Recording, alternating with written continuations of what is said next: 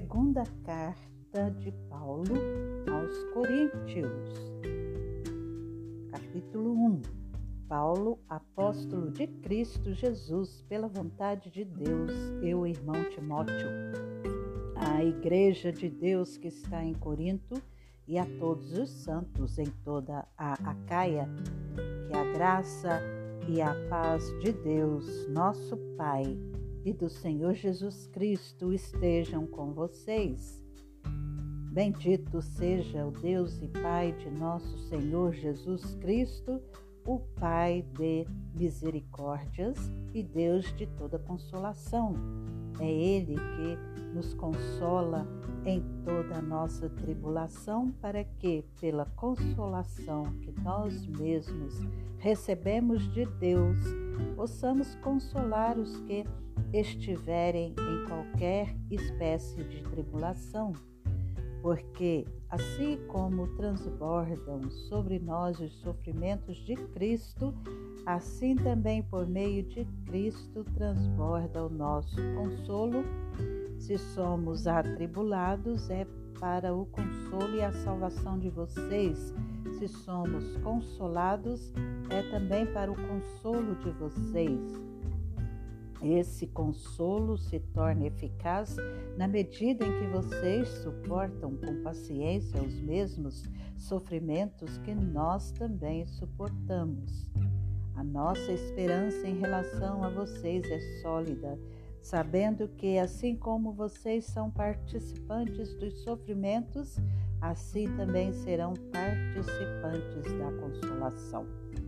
Porque não queremos, irmãos, que vocês fiquem sem saber que tipo de tribulação nos sobreveio na província da Ásia.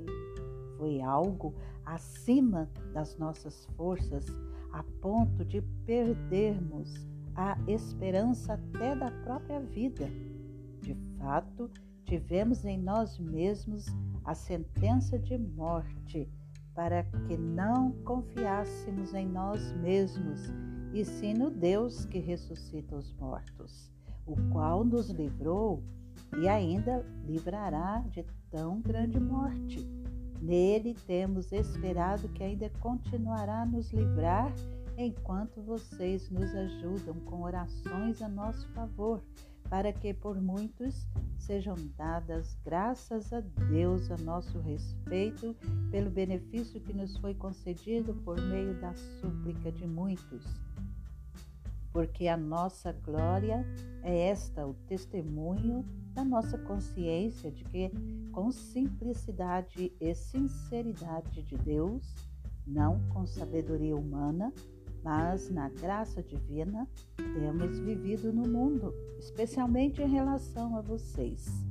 Porque nenhuma outra coisa escrevemos para vocês a não ser aquilo que vocês leem e entendem e espero que vocês entendam completamente, como também já nos entenderam em parte, que seremos a glória de vocês, assim como vocês também serão a nossa glória no dia de Jesus, nosso Senhor. Com esta confiança, eu queria primeiro ir encontrar-me com vocês para que tivessem um segundo benefício Queria, ao passar por aí, dirigir-me à Macedônia e da Macedônia voltar a encontrar-me com vocês, sendo então encaminhado por vocês para a Judéia. Ora, ao querer isso, será que agi com leviandade? Ou, ao tomar decisões, será que decidido segundo a carne, de modo que agem em mim simultaneamente o sim, sim e o não, não. Mas, como Deus é fiel, a nossa palavra dirigida a vocês não é sim e não. Porque o Filho de Deus, Jesus Cristo, que foi anunciado entre vocês por nós, isto é, por mim, Silvano e Timóteo, não foi sim e não. Pelo contrário, nele sempre houve o sim, porque todas as promessas de Deus têm nele o sim. Por isso também por meio deles se diz o Amém, para a glória de Deus por meio de nós.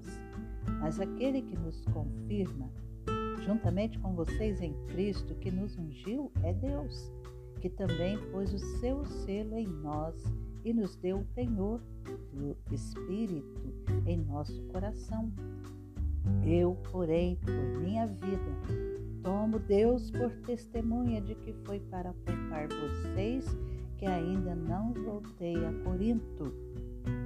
Não que tenhamos domínio sobre a fé que vocês têm, mas porque somos cooperadores da alegria de vocês, porque pela fé vocês estão firmes.